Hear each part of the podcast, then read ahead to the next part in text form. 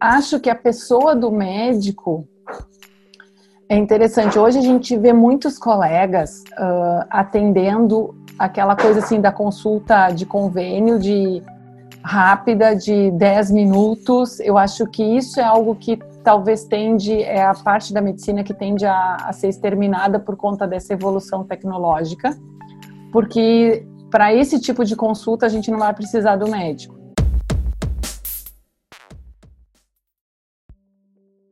Olá, doutor, tudo bem? Seja muito bem-vindo ao episódio de número 25 do Médico Celebridade Cast. Hoje eu trouxe uma convidada que, olha só, foi para o Vale do Silício, o epicentro de toda a tecnologia mundial, das startups, das empresas que trazem aplicativos e tudo mais que está revolucionando o mundo. Então, é uma médica oncologista que foi até lá para aprender um pouco sobre esse ecossistema. E aí, o que, que ela fez? Ela trouxe de lá algumas ideias e fez um aplicativo que já ajudou praticamente milhares de pacientes com câncer. Ou seja, ela empreendeu na área, ela fez um aplicativo, fez acontecer, uma mulher empreendedora, uma médica, uma oncologista que tem muito para ensinar sobre esse mercado da tecnologia para todos nós. Então, se você, na sua especialidade, um dia pensou em fazer um aplicativo para ajudar os seus pacientes, fazer alguma coisa ligada à tecnologia, Nesse bate-papo eu tenho certeza que vai te inspirar. Então vamos lá, eu vou entrevistar a doutora Alessandra Morelli no episódio 25 do Médico Celebridade Cast. Então, Alessandra, mais uma vez, prazer em recebê-la. E é o seguinte: poucos médicos eu conheço que, que conhecem tecnologia ah. na prática mesmo, principalmente em questões de fazer aplicativos, em questões de fazer alguma coisa que possa melhorar a relação entre médico e paciente, você é, uma, é um desses poucos players que eu conheço. Então, ah. primeiro, primeiro assim, bem-vindo. E agora Obrigada. eu já vou te fazer uma pergunta. É, quais são as limitações para inovar na saúde, na sua opinião? Então, Vitor, primeiro, muito obrigada por essa oportunidade. Uh, eu te acompanho já há um bom tempo também nas, nas redes sociais, acompanho teus, teus posts, as tuas dicas. Eu acho que é sensacional esse trabalho que tu faz de, de ensinar o médico a divulgar o seu trabalho. E falando um pouquinho então dessa questão uh, das dificuldades que a gente sente assim para o médico inovar. Na verdade, assim, a nossa cultura médica, a cultura de atendimento em saúde, ela é uma cultura que ela, ela é muito parametrizada, assim, por processos, por protocolos. Tudo que a gente faz em medicina, se tem o, a prerrogativa que a gente precisa antes comprovar a eficácia daquilo que foi está sendo feito. Então, isso acaba nos limitando muito na questão da inovação mas é necessário porque isso, isso gera segurança no que se faz, não é? A gente a está trabalhando com seres humanos, a gente não pode é uma área que a gente não pode arriscar. Só que o que a gente tem visto agora é que a inovação ela vem para auxiliar o médico nesses processos. Mas como a gente tem já essa cultura enraizada no nosso cérebro, né, desde a faculdade, de que a gente precisa ser conservador até prova o contrário, que a gente precisa uh, evitar ao máximo correr riscos. Então, fica difícil até pela própria personalidade que, em geral, os médicos têm. Uh, eu, pessoalmente, eu sempre gostei muito de tecnologia. Uh, eu acho que isso faz diferença quando a pessoa tem uma vivência nesse sentido. Eu tive uma vivência na minha infância com inovação. Eu vi meu pai vendia os primeiros computadores da Apple, Macintosh. Eu vi meu pai vendendo, trazendo para casa, eu brincava, ficava experimentando. Então, essa, essa vivência me ajudou a, a gostar disso. Mas, uh, por outro lado, e também tem, assim, uma questão de, de medo, eu acho, de mudar, de medo de, de fazer algo diferente. São coisas que a nossa cultura vai ter que trabalhar nisso, não é? Lidar o ambiente uh, de um hospital geralmente é um ambiente muito tenso, na grande maioria das vezes, assim, de, de pressão, de, de, de morte, não é? De risco de vida. Então, é difícil quando a gente está em situações limítrofes de conseguir ab abrir a mente e buscar uma inovação. Entendo perfeitamente. E só para contextualizar, já que você falou que me acompanha há um tempo, só que a gente já se conhece pessoalmente, foi por acaso. Então vou contar essa breve é. história aqui e até essa breve história já vai abrir para a próxima pergunta. Eu tá. estava em um evento de, de tecnologia, acredito que foi no final de 2018. Isso. Eles estavam em um evento assim de tecnologia, um evento que foi em São Paulo, então estava lá nesse evento que nem imaginava que ia falar de tecnologia para a saúde, até que no meio do, do evento uma médica foi palestrar. Essa médica falou que ela fez um aplicativo, que ela foi para uma viagem para o Vale do Silício para entender o, como que é esse mundo de inovação. Então, só para te pautar, Vale do Silício é o epicentro de tudo que acontece de inovação no mundo, desde Uber até Facebook. E ela foi até lá, fez essa viagem, voltou com planos, é, conseguiu sócio, porque ela tinha toda essa questão é, técnica da medicina, mas e agora? Como é que eu vou desenvolver um aplicativo do zero? Então, consegui sócio, contratei pessoas, fez um time, fez um aplicativo voltado à especialidade dela, e essa médica, que é oncologista, fez um aplicativo para ajudar pessoas é, que sofrem de câncer. Se eu não estou me enganado, você vai depois falar sobre isso. E essa médica é a, é a Alessandra, que está aqui com a gente. E aí, o que, que aconteceu? Eu ouvi a palestra dela, aquilo brilhou meu olho. E eu falei, nossa, aquilo ficou na minha cabeça. E por um acaso eu vi ela em uma fila para comprar uh, alguma coisa para comer. Um livro, eu acho. Não, não era para comer mesmo. É, alguma coisa assim. E eu falei, oh, deixa, eu, deixa, eu falar com ela, me apresentar. Ela falou, olha só, gostei da sua palestra, eu também estou na área, eu faço, eu tenho cursos para médico há muito tempo. E ela olhou para mim, mas como, como você, você chama mesmo? Eu falei, Vitor Jaci, ah, eu te conheço, eu te sigo, na verdade, sou seu aluno, alguma coisa assim. E eu falei, olha só que mundo pequeno. Então a gente se conheceu lá, de alguma é, forma. Muito legal. E, e, assim, o que ela falou lá na palestra, eu queria trazer um pouco para vocês, não só da palestra, mas da vivência dela. Então é uma pessoa que tem esse tipo de know-how. Que, ah, eu quero empreender na área de saúde, eu quero fazer algo, pra, algo ligado à tecnologia. Tá, então ela já, já teve esse primeiro passo que talvez você tenha pensado, tenha dado, só que ela já foi mais além. Já foi para o, igual eu disse, já foi para o epicentro de onde tudo acontece, já fez equipe, já lançou um aplicativo e a partir de então a gente vai começar essa nossa conversa mais guiada para isso. Conte então um pouco quem é você, Alessandro, uhum. e qual é o teu projeto ligado à tecnologia. Maravilha. Bom, eu sou oncologista, uh, trabalho como oncologista já há mais de 20 anos. É, eu terminei minha, logo que eu terminei minha residência, eu trabalhei um bom tempo na área de pesquisa clínica, que também me deu a base para construir o que a gente está fazendo hoje. E atualmente eu trabalho fundamentalmente com pacientes com câncer de mama e tumores ginecológicos. Eu me dediquei mais a, a atender mulheres. E o, o meu projeto da área de tecnologia é uma plataforma que se chama Tume, e essa plataforma, ela tem por objetivo acompanhar o paciente em tratamento oncológico uh, remotamente, à distância. Então, a gente sabe o quanto o paciente na jornada dele de tratamento quimioterápico e radioterápico, quanto ele fica perdido entre uma consulta e outra, ele sofre para efeitos, ele não sabe o que é grave ou não.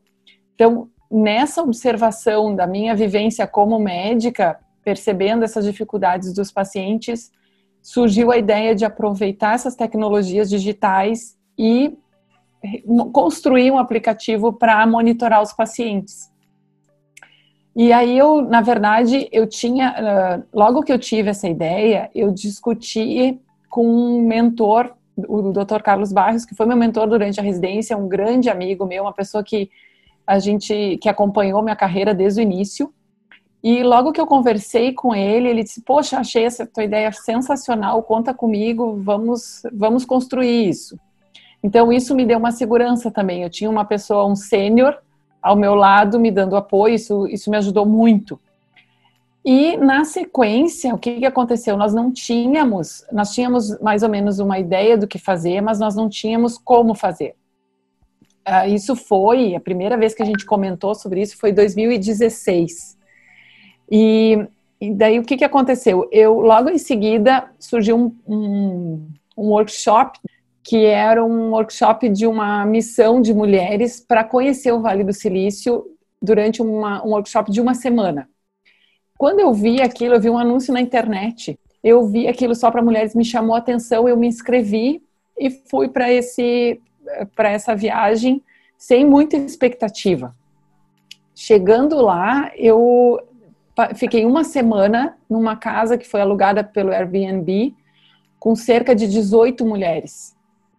uh, do Brasil inteiro, desde das mais variadas profissões, desde eu era a única médica, mas tinham advogadas, tinham profissionais da área de recursos humanos, psicólogas. Foi muito interessante essa experiência, não só do que a gente aprendeu do Vale do Silício, mas a própria vivência de depois de um determinado tempo de vida e dividir quarto, 18 mulheres tendo que dividir quatro banheiros na casa.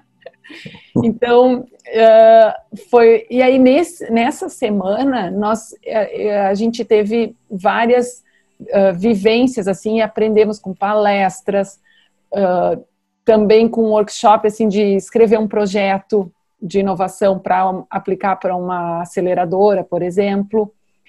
E conheci a Plug and Play, a gente conheceu várias empresas do Vale do Silício para entender o mindset daquela região. E isso me deu vários insights e, e me trouxe assim conhecimento do que, que era uma startup, de como montar uma startup, das fases que a startup passa. Isso tudo eu não tinha conhecimento nenhum. Quando eu voltei para o Brasil, eu já tinha o nosso terceiro sócio, que é o Evandro, que na verdade a gente também se aproximou porque ele veio na consulta com a mulher dele, que estava com diagnóstico de câncer de mama, veio com, veio com ela para um atendimento comigo e uh, eu fiz a consulta tradicional, enfim, expliquei, ela tinha um plano de tratamento quimioterápico e tudo mais. No final dessa primeira consulta, eu perguntei, eu sempre pergunto, né, qual é a atividade uh, da paciente, qual é a profissão, como é que é a vida dela, enfim, porque tudo isso tem uma uma implicação muito grande durante o tratamento, se vai continuar trabalhando ou não, etc. E aí eles me contaram que os dois trabalhavam na área de TI e que o Evandro tinha uma empresa de aplicativos, de desenvolvimento de aplicativos. Nesse momento, assim, nossa, é, brilharam os meus olhos e eu conversei com ele, expliquei isso, olha só, eu tenho um projeto e tal. Bom, a gente ficou mais uma meia hora ali nessa consulta conversando e na sequência a coisa já começou a andar, assim, ele já me mandou o que ele vinha fazendo, do trabalho dele, enfim.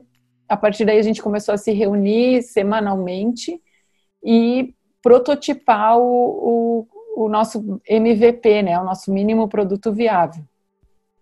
Entendi. Isso foi lá em 2017 e hoje a gente já tem um produto indo, assim, da parte do paciente ele já está absolutamente pronto. É lógico que ele não, uh, a evolução segue, não é? Porque a gente tem feedbacks constantes, tanto de pacientes, de familiares, então existe uma, uma constante, pequenas mudanças, mas a base dele está pronta. E agora a gente está começando a implantar o acompanhamento remoto de clínicas e hospitais que acompanham seus pacientes uh, em tempo real. Então, Ótimo. Ah. É, eu vi que você falou para mim, então teu olho brilhou quando você conheceu o Evandro, porque aí juntou. Eu tinha a ideia, aí o meu mentor me deu, me deu todas as forças. Eu fui para o Vale do Silício, vivi aquele ecossistema, uhum. voltei já com a ideia maturada e logo depois já já atendi uma paciente que o marido tinha uma empresa que fazia aplicativo. Eu acredito que quem está escutando aqui talvez tenha ideias parecidas. Ah, Vitor, eu na minha especialidade sou um cardiologista, por exemplo, e sempre pensei em fazer algo, inovar na questão da saúde, mas não sei por onde começar. E aí você já está dando, na tua história, você já está dando um caminho. Agora, eu vi que o teu, é, o teu vocabulário é muito sofisticado, né? nesse quesito de tecnologia. Uhum. Você falou MV, é, uhum menino produto viário, MVP, você falou.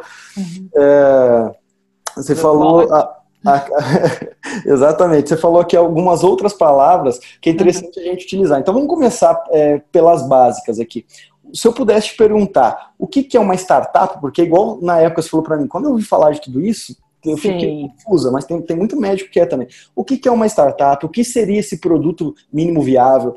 O tá. que seria, uh, por exemplo, uh, você ter um, um, protótipo de um produto? Uhum. Você, uhum. como que eu começo? Vamos, vamos começar por aí. Então, na verdade, startup é uma, não deixa de, é uma associação de pessoas para desenvolver alguma, alguma coisa. E a startup, ela sempre ela começa tentando resolver um problema. a diferença de uma startup para uma empresa formal é que ela vem, ela é uma, uma entidade antes da formação de uma empresa. E como a gente sabe assim que a, a para antigamente, por exemplo, como é que as coisas aconteciam? Ah, vamos montar uma empresa que vai vender o produto X. Então, antes de, de ter o processo de como vender o produto X, você fazia, desenvolvia a pessoa jurídica, não é? Juntava os sócios, cada sócio participava ou com, com financeiramente ou com trabalho, enfim. E aí, a partir da montagem da empresa, as coisas começavam a acontecer. A startup é o contrário. A gente primeiro desenvolve o produto, testa aquilo que a gente vai desenvolver, não só em termos de eficiência, mas em termos de mercado também. Será que eu, não adianta nada eu construir um celular novo se o mercado não quiser comprar. Então, o que, que acontece? Se a gente faz uma empresa para desenvolver um novo celular, o custo que se tem de tempo, o custo financeiro, para depois a gente descobrir que aquele celular não vendeu, é muito maior do que se eu fizer um protótipo de um celular pequenininho, juntar alguns amigos, a gente uh, une forças no, com o menor gasto possível e aí testa o celular. O celular deu problema numa memória. Aí a gente volta atrás, ajusta aquela memória, testa de novo, até que aquele produto se torne uh, comprovadamente assim vendável, digamos assim. Então a startup é isso, é antes de uma empresa, é, o, é a união, isso torna as coisas mais rápidas, mais uh, fluídas, isso facilita a, a, digamos assim, a redução de risco de uma empresa falir, por exemplo, de uma empresa não dar certo, porque a gente vai testando todos os processos antes e tem a possibilidade de fazer uma coisa que a gente chama que é pivotar. Ou seja, quando eu testo uma ideia para resolver um problema, aquela ideia que eu achei que fosse resolver aquele problema não resolve o problema ou resolve o problema, mas as pessoas não gostam daquela maneira, eu posso nesse processo de testar ter outras observações, outros feedbacks e aí entender, olha, eu preciso resolver esse problema de uma maneira diferente. Então eu volto atrás e desenvolvo um teste novo, uma forma nova de resolver aquele problema até que as coisas andem. E o ecossistema do Vale do Silício, ele tem isso muito já ah, é uma cultura que ela facilita isso, porque o Vale do Silício, o que, que aconteceu lá? É, a gente tem a, a, corrida do ouro lá no século XVIII, que fez com que aquela região fosse colonizada. Depois, então as pessoas não vieram, elas não nasceram lá, elas, elas foram para lá. Então a, o Vale do Silício ele é habitado por uh, estrangeiros mesmo, de americanos, mas que vieram de fora, que conquistaram aquele espaço. Mais adiante a gente teve o, o movimento hippie, o Woodstock, então que também passou essa ideia de rebeldia, de, de, uh, de flexibilidade, então isso isso está no mindset do lugar, não é? E Além disso, é uma região que tem muito capital, tem muito dinheiro. Então, o que, que acontece? As, as pessoas e as empresas já têm essa cultura de investir em startups. De, se sabe que em cada 10 startups que se investe, uma delas dá certo lá no Vale do Silício. E essa startup que dá certo, ela cobre o que se perdeu de dinheiro no investimento das outras nove. Então, a lucratividade que ela vai, vai ter. Então, tudo isso, uh, uh, assim, leva para frente esse, esse conceito. Isso aqui no Brasil, é, as coisas são diferentes em todos os sentidos, mas tem muita gente conseguindo fazer isso aqui. E a gente tem, talvez não o mesmo volume de capital, mas tem muita gente interessada em investir em startups que também já entendeu essa lógica e tem muita gente querendo fazer coisas diferentes a partir das suas próprias observações. Então a startup ela sempre começa. A dica que eu posso dar é assim: se você quer desenvolver alguma coisa, sempre procure primeiro responder a pergunta: que problema que eu quero resolver? A partir daí se desenvolve o, a ideia. Ótimo. Então você fez essa pergunta: que problema eu quero resolver? E aí você criou o Tume. Fala apesar de você já ter falado um pouco sobre o que é ele, vamos levar no passo a passo. Qual o problema que você, que você queria resolver? Você já falou, pessoas que se sentiam ali uh, desamparadas no meio de um tratamento, que muitas vezes não tinha esse acesso diário com o médico dela e ficava preocupada com qualquer eventual coisa que acontecesse durante esse tratamento. E aí você, você respondeu essa pergunta. Uhum. E agora, como que ele é objetivamente? Fala um pouco do, do TUME, fala algumas tá. coisas assim, ah, o paciente dá para ele fazer isso e isso, e como tá. que isso ajuda ele e ajuda o médico. E também, uma segunda, uma segunda pergunta dessa primeira aqui do TUME. Uh, uhum. Antes o público era só, pelo que eu entendi, só para os pacientes. Agora você, você quer o quê? atrair mais médicos e clínicas, principalmente ligados à oncologia, né, profissionais ligados à oncologia, para que eles passem a utilizar o TUME juntamente com os seus pacientes, é isso? Isso. Então, na verdade, é assim. O TUME, ele é um, ele se apresenta para o paciente na forma de um aplicativo, onde o paciente faz um cadastro, ele é gratuito, o paciente baixa gratuitamente pelo Google Play ou pelo iOS. Ele, ele se cadastra e, a, e o aplicativo ele pergunta diariamente como é que o paciente está se sentindo o paciente registra o seu estado geral através de, de emojis, então tem umas carinhas ali que já nos dão uma ideia assim, ah, hoje eu estou bem, hoje eu estou mais ou menos, hoje eu estou me sentindo muito mal. E na sequência tem uma série de sintomas que a pessoa pode estar sentindo durante o tratamento, uma lista de sintomas e no que ela sente, ela vai clicar naquele item. Por exemplo, se ela teve náuseas, se ela teve enjoo, ela clica no enjoo e quando ela clica no enjoo, abre três opções de níveis de enjoo. Aquele enjoo, ele é leve e ela está conseguindo se alimentar normalmente, não atrapalha a ingestão de líquidos nem nada.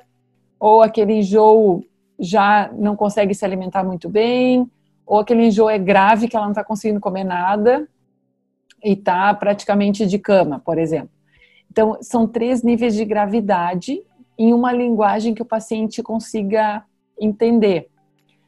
Quando o paciente preenche todos os possíveis eventos, pode ter, ali tem enjoo, tem, por exemplo, diarreia, tem dor no corpo. Então, a gente selecionou uma, uma série de parefeitos que são frequentes e, e que podem acontecer durante a quimioterapia, durante a radioterapia a hormonioterapia e também durante a imunoterapia, que é um novo tratamento na área do câncer. Se o paciente clica em algo que o nosso algoritmo, que foi a base do que a gente construiu, identifica como algo grave que precisa ser reportado para a equipe médica com urgência, o aplicativo vai mostrar para o paciente isso, vai dizer, olha, isso é importante, se você não avisou sua equipe médica ainda, por favor, entre em contato ou dirija-se a uma emergência. E aí o paciente tem a opção de clicar no contato da equipe, ou seja, se ele já gravou ali um telefone da equipe médica e telefonar, ou a, a, o deslocamento até a emergência em que ele está se tratando, a instituição onde ele se trata, ele vai abrir os apps de deslocamento que porventura ele tenha no celular seja Uber, seja Google Maps, enfim, a, a plataforma vai ajudá-lo a se deslocar até o hospital. Então, uh, periodicamente, então o paciente ele vai registrando isso dia a dia. Obviamente que isso é normal, na maioria das vezes ele não vai precisar ir para emergência, isso é, é exceção.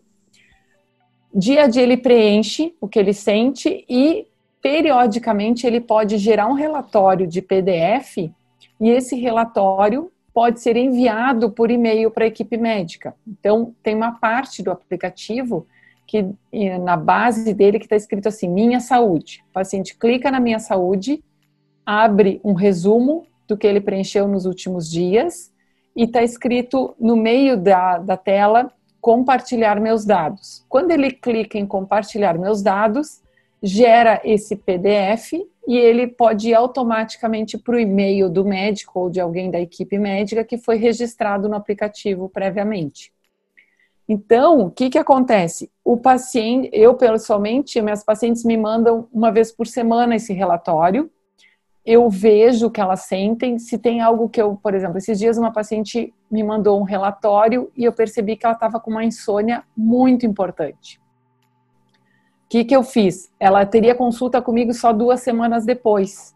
Eu liguei para ela e disse: Olha, eu estou vendo que a senhora está com uma insônia importante. A senhora já está tomando algum remédio? Não. Então, vamos usar.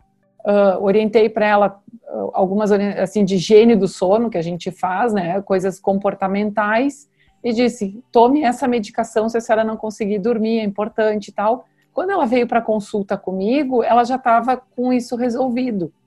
Então, ela não precisou esperar mais duas semanas. Essa é, a, a, é o uso do aplicativo, o paciente sozinho, digamos assim, me mandando um relatório periodicamente. O que a gente está fazendo agora é o seguinte: digamos que o hospital onde a paciente esteja sendo tratada queira acompanhar todos os seus pacientes em tempo real e receber um alerta também no seu computador quando o paciente registra algo grave no celular. Então, essa é a forma de monetização da nossa startup. A gente vende uh, esse monitoramento para clínicas e hospitais, uh, se instala um software no computador da enfermeira ou da farmacêutica, enfim, da equipe médica daquela instituição e o que os seus pacientes estiverem preenchendo no aplicativo, eles têm acesso imediato naquela plataforma. Quando um paciente registra que sente algo grave ou que teve algum evento grave, dispara um alerta no dashboard da enfermeira. Ela identifica quem é o paciente que sentiu algo importante e, e ela abre o prontuário, digamos assim, desse paciente, ela identifica qual foi o evento que ele marcou e tem condições, então, de também imediatamente ligar para o paciente. Então, ao invés do paciente se deslocar, ele recebe também o alerta, mas antes dele se deslocar, ela já pode entrar em contato com ele, entender o que aconteceu e, eventualmente, dizer: olha, tome esse remédio e daqui quatro horas eu vou lhe telefonar ou não, isso foi importante, venha para a emergência, já estou avisando o médico da emergência. Então, o paciente ele não fica perdido nisso, não é? O médico da emergência já vai saber o que está acontecendo, já vai estar tá esperando por ele, já tem um contato prévio.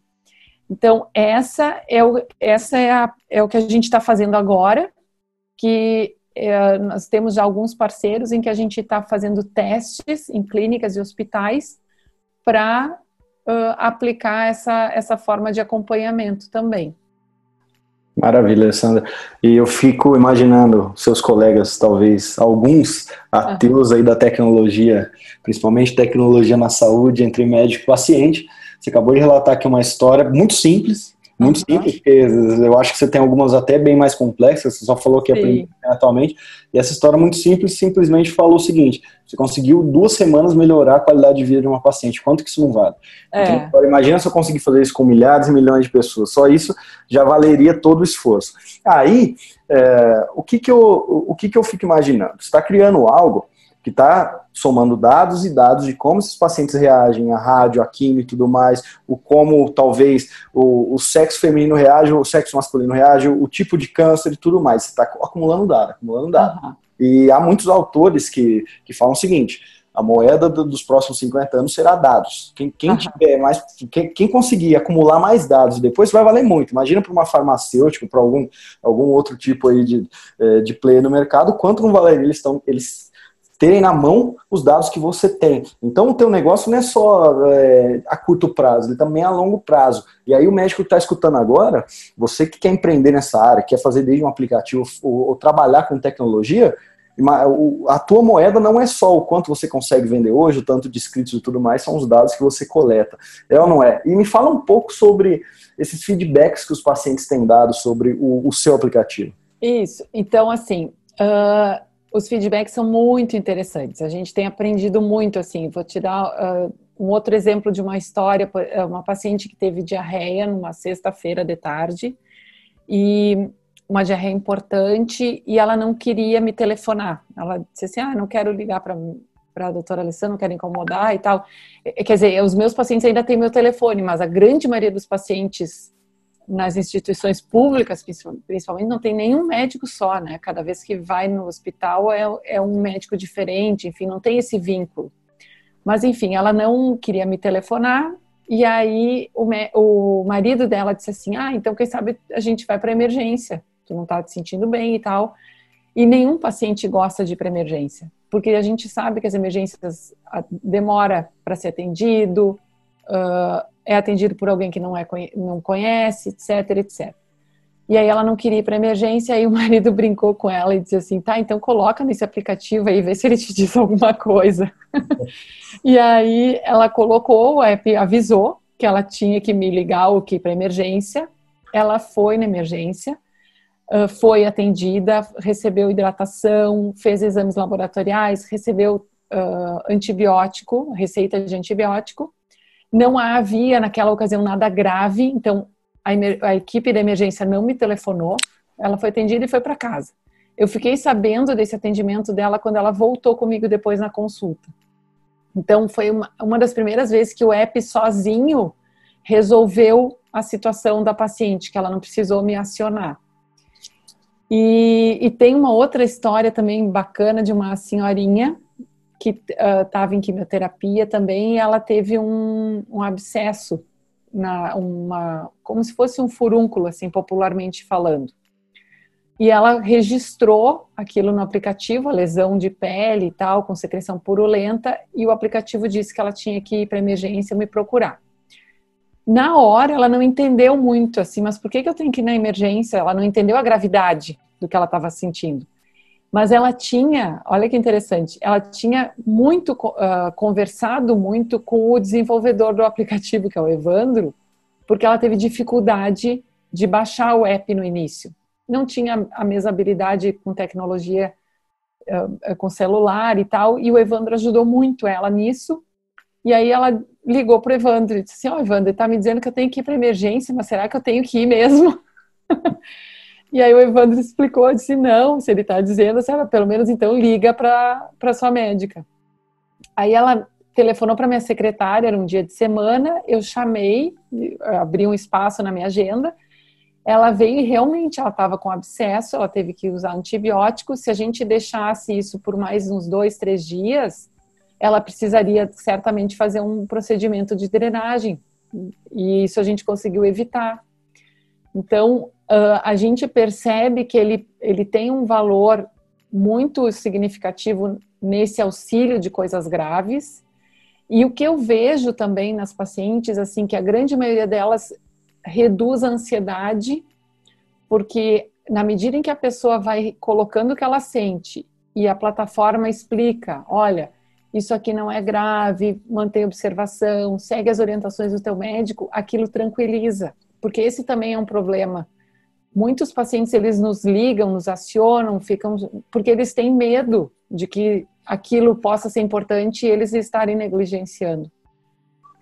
Então isso, isso a gente tem, é, o paciente tem se educado também, porque na medida em que vão usando eles já sabem, ah, olha, eu tive um, uma náusea, mas ela não chegou a atrapalhar muito meu dia a dia, isso faz parte, eu tomo a medicação e fico tranquila porque eu sei que isso vai passar. Então, no final vai se sentir amparado. É, então isso é algo é, é muito gratificante. O que é, as dificuldades que a gente está tendo é o seguinte: temos gente, nesses testes que a gente vem fazendo agora já com clínicas, temos alguns pacientes assim de regiões mais remotas que os aparelhos de celulares ainda são uh, com uma capacidade de memória muito baixa ou que eles têm dificuldade de acesso à internet. Então, isso, isso é uma das dificuldades que a gente vem, vem observando. E também alguns pacientes que uh, não são ainda, pessoas às vezes mais idosas, que não, não, não têm muito interesse, têm ainda aquela visão da medicina mais paternalista, né? Então, porque isso demanda também uma atitude do paciente de se auto-acompanhar, digamos assim, né? Então, é, a gente percebe que existe uma necessidade de mudança de cultura, tanto por parte dos pacientes, como também da equipe médica.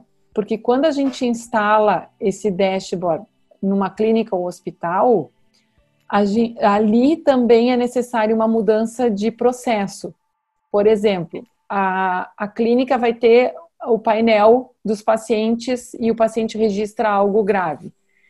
Precisa ter alguém responsável por olhar aquele painel, porque senão não vai funcionar a plataforma. Então isso demanda assim, ok, quem vai ser a pessoa que vai ver, vai olhar o painel durante o turno da manhã, depois o turno da tarde, como é que vai se agir quando o paciente registra algo grave, quem vai ser a pessoa que vai entrar em contato com ele. Então, isso é um processo que muda, ele é simples, mas ele muda, às vezes, as atitudes internas de, de cada instituição. Então, essas são as, as questões que a gente vem lidando agora, ultimamente. Eu compreendo. Eu, eu acredito que tem essas, essas limitações, porém, eu, eu ia até te fazer uma pergunta. Se, hum como você enxerga, se, se no futuro isso vai ser uh, a prática de praticamente todas as, as especialidades, ou, ou, se os médicos vão continuar com esse, já que você falou muito a palavra mindset, né? Se eles uhum. vão continuar com esse mindset mais, mais conservador, medicina é, tete a tete e tudo mais. Só que assim, eu acho que essa pergunta uh, a gente pode talvez uh, ter uma unanimidade aqui que não, não vejo o futuro da medicina sem esse tipo de, de solução. Inclusive, não só na área de, de, oncologia, mas em praticamente todas as áreas. Esse acompanhamento, não só remoto, mas também com dados, informações a todo tempo. Mas hoje, você já acabou de falar dessas dessas dificuldades, então, que tem uhum. né, na, na medicina. Uh, eu queria ouvir tua opinião. Hoje, você acha que a maioria dos colegas acha que, essa, que essas tecnologias ajudam ou atrapalham? É interessante, isso é variável. Tem colegas, como toda a tecnologia, tem colegas que são os early adopters, que são entusiastas da inovação e, e se interessam e já, já passam a utilizar. Tem colegas que são mais céticos, que entendem que isso vai ser um trabalho a mais para eles, uh, revisar um relatório, então eles preferem que as coisas continuem como estão, assim, que o paciente vá para emergência a hora que tá, a coisa está explodindo. E, mas eu acho que isso é, um, é, uma, é uma evolução, é uma mudança de cultura que vai acontecer e eu concordo contigo, vai, isso vai vir a rodo, assim. Só que na saúde, isso é um pouco diferente do que as outras áreas. Por exemplo, quando a gente percebe assim, a área da mobilidade, a área de uh, financeira, uh, isso aconteceu mais rápido. Né? Essa revolução ela já vem uh, de uma forma mais fácil de ser implementada. O que a gente tem visto é que na área da saúde ela é mais morosa e ela depende muito de uma curadoria ainda da, da parte humana desse processo. Uh, então se sabe, isso já, eh, assim, quem trabalha com isso já percebeu e quem investe também em tecnologia e saúde também já sabe que é um processo mais moroso e que não se achou ainda assim o pulo do gato. A gente tem, lógico, isso, uh, é, isso que a gente está construindo, a inteligência artificial, que também é uma coisa que a gente quer incorporar em breve na nossa plataforma, são coisas que vêm agregando, mas não é aquela coisa assim que muitos acham, ah, num piscar de olhos tudo vai mudar. Exatamente por essa cultura da área da saúde de, de receio, de medo de errar, uh, desse cuidado que se tem em, em, em mudar alguma coisa sem ter absoluta certeza que aquilo funcione. Então, acho que vai acontecer, mas é um processo mais moroso. Entendi. E, e olha só, Alessandra, eu, eu conheço alguns projetos voltados para médico, voltados para paciente, de empresas de tecnologia, e o que, que a gente pode notar é, não é o médico que está empreendendo. O médico está é. com a bunda ali no hospital, ele está com a bunda ali no consultório dele, trabalhando todo dia, imerso a todas essas, essas é. da medicina. Só que quem está empreendendo é alguém ou que tem capital ou alguém que conhece de tecnologia que contrata o médico como consultor. Por que os médicos não estão empreendendo? Porque que assim, eu sou um ortopedista, o porquê não? aquela empresa que vai fazer uma tecnologia voltada à ortopedia, talvez a, vamos, vamos, coluna, a, melhor, a melhoria, sei lá, de uma, de uma cirurgia de coluna, ou até mesmo de, de do paciente ali uh, num pós-cirúrgico e tudo mais, ou até tecnologias que a gente vai utilizar. Por que não é o médico que empreende? Você tem resposta para isso? Porque assim, eu conheço poucos, conheço você e eu posso contar na palma de, da mão. É, é. Eu acho que é, tem um pouquinho de falha da nossa formação. Eu acho que o, o médico na, na graduação a gente não, não tem, pelo menos quando eu fiz a minha graduação, a gente não recebia nenhum tipo de orientação de empreendedorismo, nem das coisas básicas do tipo como gerir o seu consultório. Nada, absolutamente nada. Então acho que isso, isso é um dos fatores. Não é? A gente não aprende a fazer isso, ou a gente tem isso já na nossa uh, nosso aprendizado assim familiar, digamos assim, de, de família, ou a pessoa tem um interesse nisso e desenvolve isso em paralelo. Então, acho que esse é um ponto. O outro ponto é que o médico trabalha demais. Eu acho que a gente não abre espaço para outras experiências. E, e, quando a gente fala em tecnologia, inovação, a gente não pode falar nisso sem falar em criatividade. E aí, o nosso dia, o dia a dia de um médico que trabalha das sete da manhã às sete da noite dentro de um hospital fazendo a mesma coisa todo dia, que para muitas vezes para o que ele faz é louvável porque é, é, repetindo que a gente às vezes atinge uma excelência num, numa técnica cirúrgica e tudo mais, mas para inovar isso é muito ruim porque as ideias não surgem dessa maneira, né? Então, eu acho que tem muito esse aspecto do estilo de vida mesmo. Sim.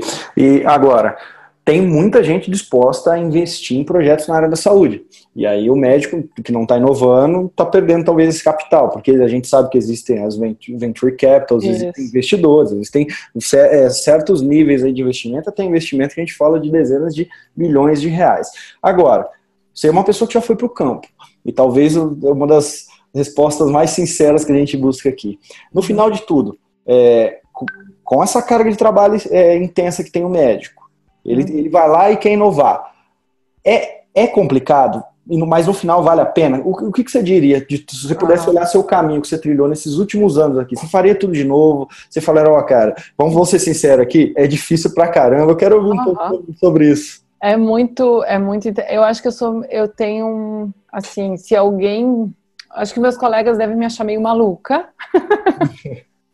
Não tenho dúvida disso.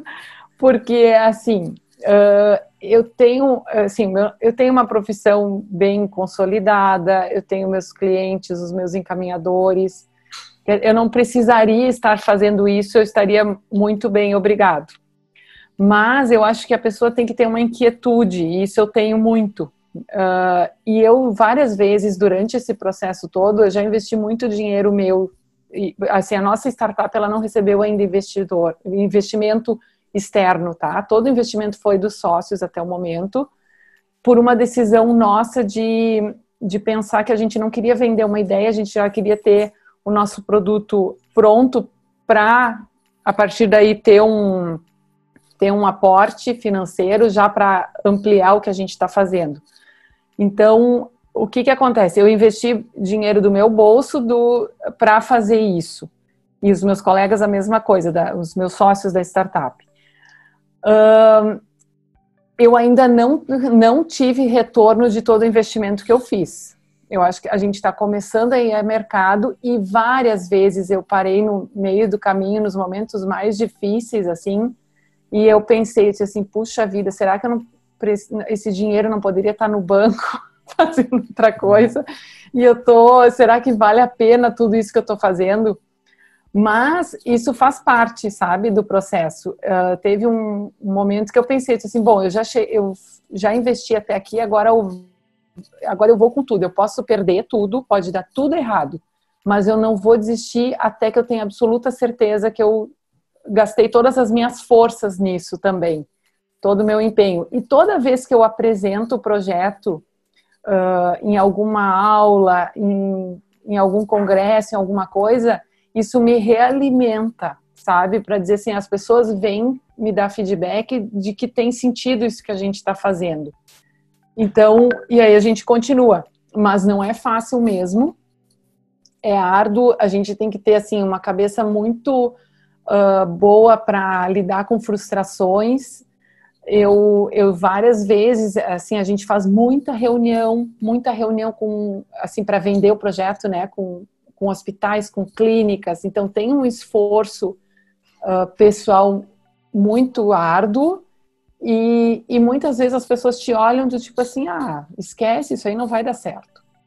Mas eu já, assim, a gente sabe que, assim, de ler, de, de mesmo no Vale do Silício, os, os exemplos que a gente tem, que quem consegue uh, chegar no seu projeto com sucesso, geralmente é quem, quem tem a persistência, quem não desiste no meio do caminho, porque grandes, grandes projetos podem ter sido perdidos porque a pessoa não, não seguiu em frente, não teve força de vontade, né, perseverança de, de se manter. Eu sei que talvez o que a gente esteja fazendo uh, pode ser muito diferente do que vai ser o ideal daqui a um tempo. Isso eu tenho noção, assim, que talvez uh, a gente está num caminho dessa, desse acompanhamento remoto e tudo mais, mas eu já imagino daqui a um tempo algo totalmente diferente do tipo assim, o paciente ele vai estar tá com um dispositivo, sabe, um, um chip implantado nele e a gente vai estar tá coletando todos os dados de forma automática que ele não vai nem precisar digitar nada.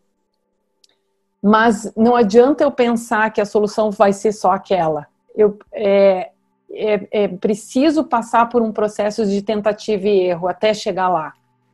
Isso, isso faz parte. Então, a pessoa que quer fazer isso, ela tem que ter muita resiliência, muita determinação e e uma, uma capacidade de, de suportar frustrações bem grande. É, mas... Acho que é por aí. Mas eu, eu, enquanto você falava, eu, eu consegui ver a imagem de muitos empreendedores na área médica, inclusive eu até, uhum. é, porque é natural esses momentos da, da gente ter um, um, ideal, correr atrás, correr atrás, até que dá certo. Então, acho que quem está ouvindo aqui essas palavras, o mínimo que tem que fazer é, ah, fiz faculdade, hoje eu sei que aquele colega é oncologista. Indica, só por exemplo, tem um negócio chamado Tume aqui, ó, tá aqui o site, isso vai ajudar seus pacientes a ajudar você. Então, você que está me ouvindo aqui, tiver algum, algum familiar também, é, sofrendo de câncer, alguma coisa assim, faça isso, que eu acho que vai ajudar todo mundo. E, e Alessandro, é o seguinte, é, ouvindo você falar aqui sobre essas dificuldades e tudo mais, é, me veio me, veio a seguinte questão, biotecnologia. Você falou, ah, daqui a uhum. um tempo a pessoa vai ter um chip, ela talvez vai precisar digitar. É uma das coisas que eu falo. A gente está uhum. falando de meio milhão de médicos, só que o que eu acho que vai tirar muito trabalho de médico, por um lado, e para alguns vai ser ótimo, é essa questão de biotecnologia, na qual os pacientes vão ser acompanhados ali 24 horas por dia, na minha opinião. Você tem alguma visão sobre isso, biotecnologia? Isso vai ser bom, isso vai ser ruim? E aí eu já quero pegar carona. Telemedicina, eu quero ouvir tua opinião, que você é uma pessoa. Eu quero ouvir a tua opinião sobre telemedicina, a tua opinião sincera sobre esse assunto. Então, a, sobre a biotecnologia, eu acho que isso, isso talvez seja algo que vem assim como avalanche, sabe? A hora que isso.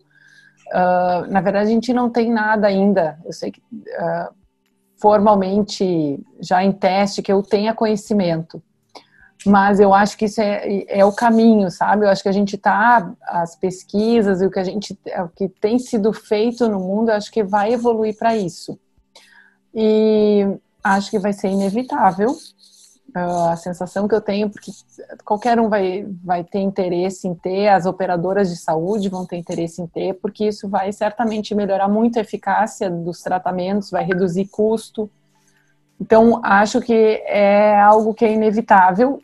Uh, acho que a pessoa do médico é interessante. Hoje a gente vê muitos colegas uh, atendendo aquela coisa assim da consulta de convênio de rápida de 10 minutos. Eu acho que isso é algo que talvez tende, é a parte da medicina que tende a, a ser exterminada por conta dessa evolução tecnológica, porque para esse tipo de consulta a gente não vai precisar do médico. Mas o médico, ele vai precisar uh, dar atenção real para o seu paciente. Eu acho, e eu acho que é isso que diferencia o atendimento de um médico hoje já. É, é, a gente percebe isso, sabe? Trabalhando, uh, ouvindo os pacientes, e os pacientes são muito sinceros. As pessoas que atendem mal seus pacientes, elas acham que as pessoas não falam isso, mas ele chega no colega e ele fala, né?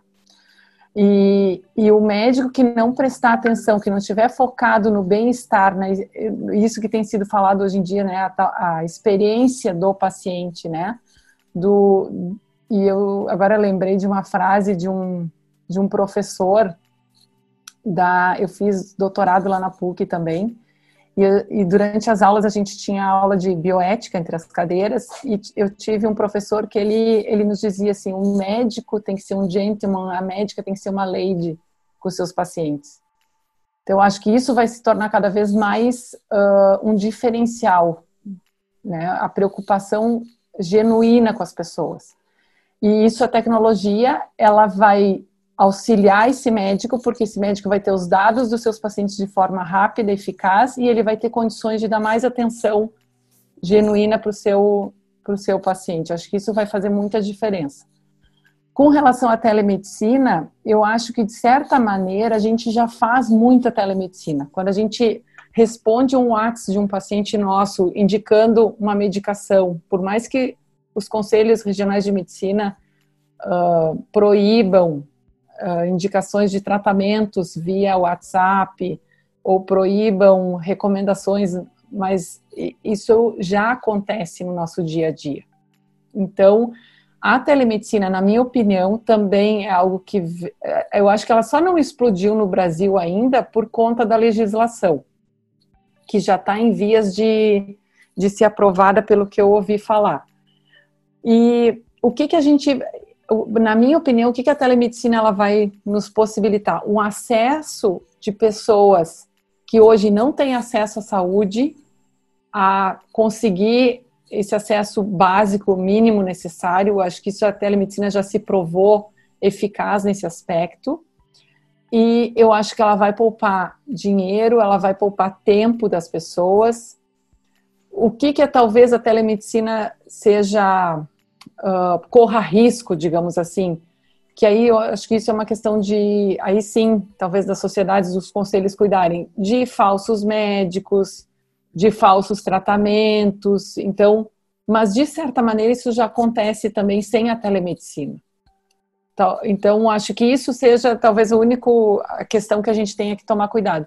Mas como benefício, não há dúvida que ela vai, vai trazer muitos benefícios para as pessoas. Perfeito. E a gente já está aqui caminhando para a parte final da nossa conversa. Uhum. E agora eu quero, eu quero levar um pouquinho mais para essa questão de marketing e levar um pouco mais para a questão de carreira. Que tem gente que está ouvindo aqui que está um pouco perdida, tem gente que está, tá, eu estou ouvindo a Alessandro, fez um uhum. projeto na área da saúde, é uma mulher empreendedora, fala de startup, eu queria estar tá nesse nível, mas espera lá, meu, meu, minha realidade ainda é outra.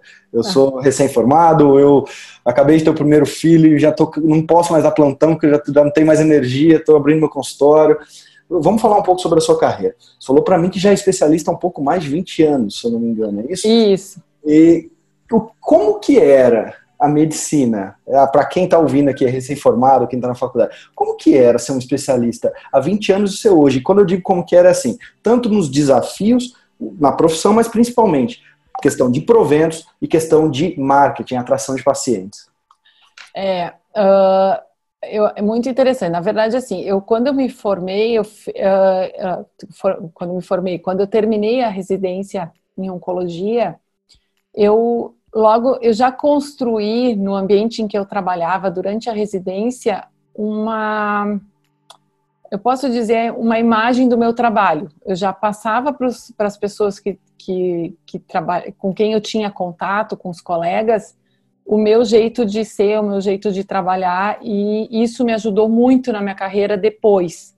Então, logo na sequência, eu fiz uh, uma especialização em pesquisa clínica, depois eu já fiz um concurso para um, trabalhar no hospital público aqui de Porto Alegre. Então, isso me deu uma base, uma segurança financeira boa, não é? Eu tinha um emprego público, enfim, que era para uma pessoa que uma médica recém-formada isso era muito valioso. Mas o que eu, o que eu percebo hoje, assim, a dica que eu poderia dar para os médicos mais jovens é que, em primeiro lugar, tudo que você fizer, você tem que fazer com dedicação plena. Assim, uh, ter a certeza que você está buscando o melhor. E isso a gente sente às vezes falta. Eu, às vezes, com os residentes que a gente tem contato, eu não sei se isso é uma questão da geração uh, XYZ que a gente vê aí, né? Mas, enfim, uh, uma das coisas que mais me chama a atenção, muitas vezes, é a falta de comprometimento. Seja no que você for fazer, assim, se você decidir fazer, olha, eu vou, eu prometi que eu vou fazer, vou ver esse paciente, tenha comprometimento com aquilo que você esteja fazendo porque a gente nota as coisas muito voláteis assim, e isso passa uma imagem terrível para quem está vendo isso de fora. Então, assim, eu pessoalmente, eu sempre uh, me dediquei muito para quem eu estou uh, cuidando. E, e, isso foi algo, e eu faço isso por prazer, porque eu me sinto bem quando eu percebo que eu consegui ajudar um paciente que às vezes, muitas vezes não, não vai ter cura, mas que eu consegui melhorar a jornada dele, eu consegui aliviar o sofrimento, para mim isso já me gera uma satisfação imensa. Então, uh, eu acho que e, eu, e, isso tem que ser natural na pessoa, né? Ela tem, isso é outra coisa também que a gente vê muito nas redes sociais hoje, uh, médicos fazendo vídeos e tal. Mesmo fazendo um vídeo, a gente percebe quando aquela pessoa está tá sendo ela mesma. Então, eu acho que isso a gente tem que também buscar. Ok, eu vou para as redes sociais, eu quero transmitir uh, informação para as pessoas. Eu acho que isso tem. Uh, que informação eu quero passar, por que, que eu quero fazer isso, de que forma eu vou fazer isso, mas não aquela coisa mercantilista, que eu acho que isso é o que perde valor. Esses tempos eu vi um vídeo que me mandaram por WhatsApp de um colega uh, vendendo uh, shots de vitamina injetável, uma coisa que é totalmente assim desprovida de embasamento científico e que a gente via que aquilo ali era é como se estivesse vendendo refrigerante, sabe? É. Ligue para nós que nós vamos enviar uma equipe para sua casa para lhe dar uma injeção de vitamina. Não foi o que estava vendendo essa injeção de vitaminas para imunizar contra o coronavírus? Isso, gente.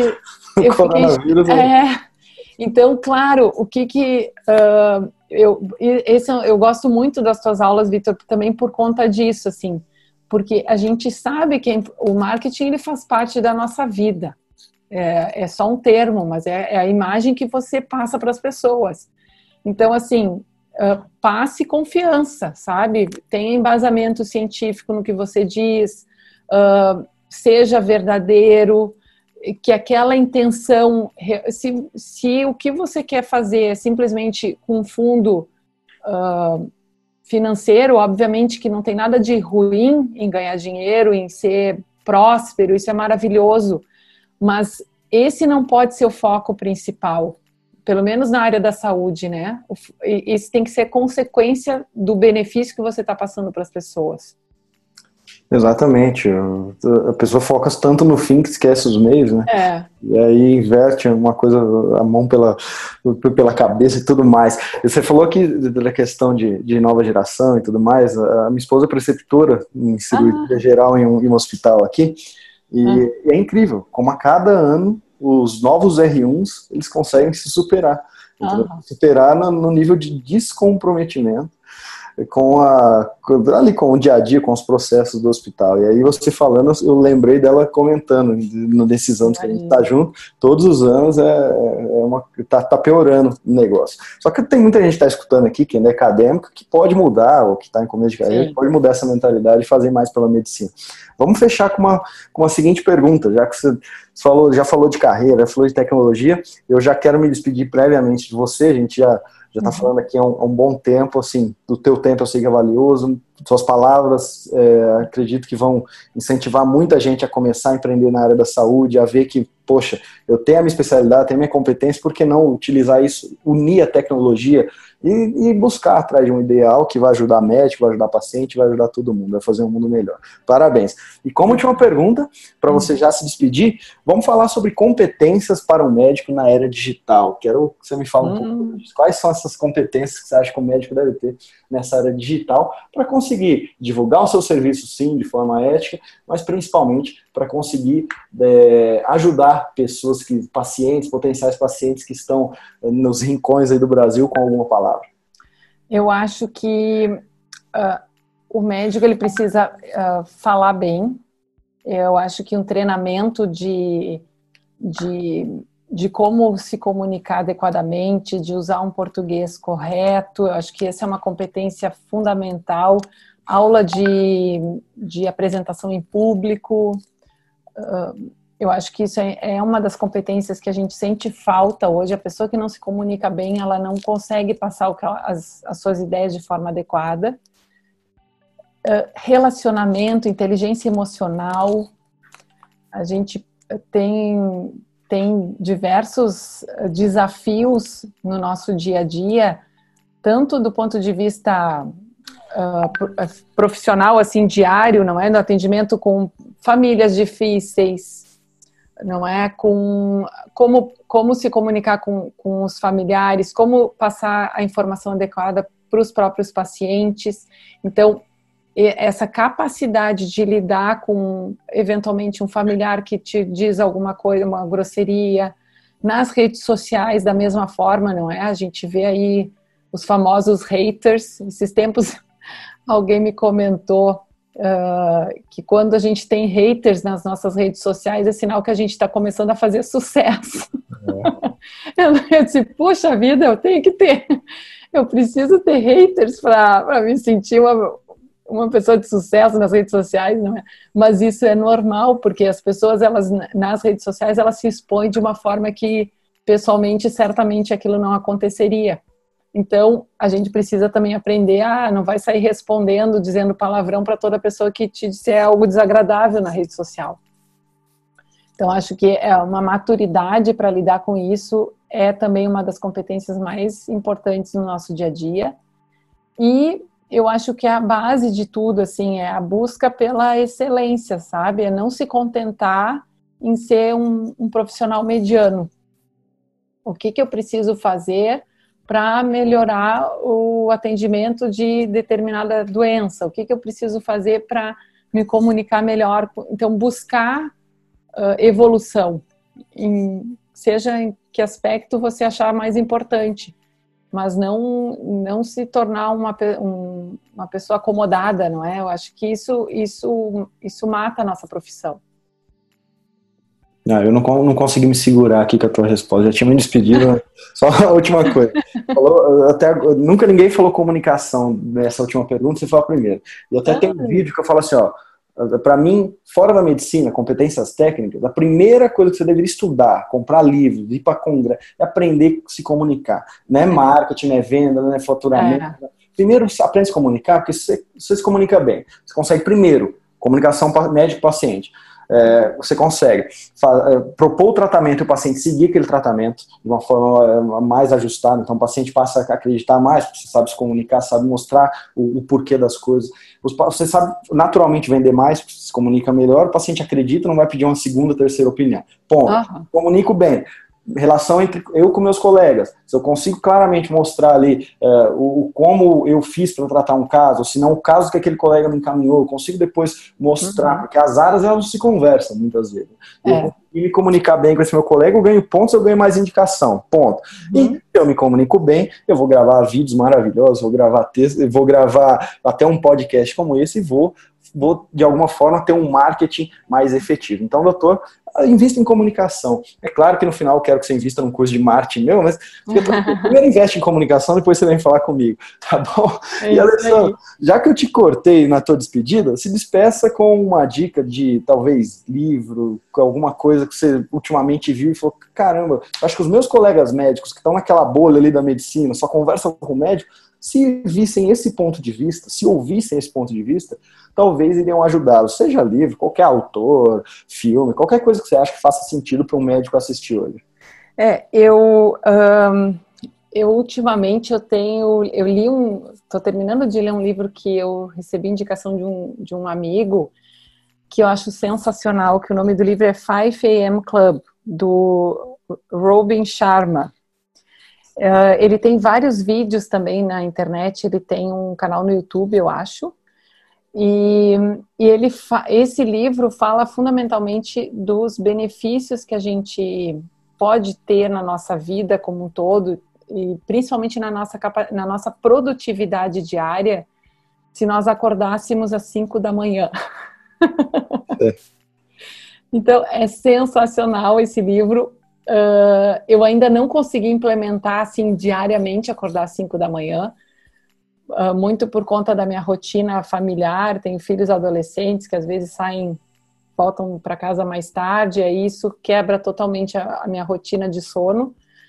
Mas esse livro é muito bacana, porque ele, ele explica da importância que, que é nós acordarmos de manhã uh, mais cedo e totalmente isentos assim de, de informações de uh, mensagem no celular, de ter as primeiras horas do dia dedicadas a fazer uma atividade física, dedicados a fazer uma meditação um, ou ler um livro, porque o nosso cérebro nesse horário ele ele está limpo, ele está ele está ávido por, uh, está pronto para receber informações e, e gravá-las e também a nossa capacidade de concentração é diferente. Então, a nossa produtividade, o resultado disso no nosso dia a dia é muito impressionante. Então, recomendo para quem quiser essa leitura. É uma leitura bem fácil, bem, bem fácil. E é um livro que eu, que eu adorei. Ótimo. Então, com o Clube das 5 da manhã. É. Para quem quiser, eu já estou aqui, eu vou comprar o meu aqui. Para quem quiser, já fica a dica da Alessandra. E meu muito obrigado, tá, Alessandra? Obrigada, eu, Vitor. Vamos gravar outras.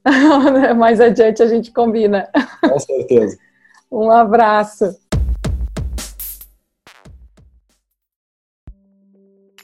Viu só, doutor? Falei que o bate-papo iria te inspirar. Eu fiquei muito inspirado quando eu, eu, ouvi a história da Alessandra, a história de vida dela, todas as, as dificuldades que ela já passou até aqui para conseguir fazer desde esse aplicativo, para conseguir empreender na área e também um, para mim, uma das coisas mais fascinantes foi os feedbacks que ela deu na área médica mesmo, para quem quer atuar, para carreira médica, porque ela já está na estrada há um bom tempo. Espero que você tenha gostado desse bate-papo, que tenha feito sentido para você. E se quer encontrar é, mais sobre o Vitor Jaci, quer aprender mais sobre marketing médico, faz o seguinte www.vitorjaci.com.br ou Instagram Vitor Jaci. Ali você encontra todas as informações sobre mim. Do mais, até o próximo episódio do Médico Celebridade Cast e um grande abraço!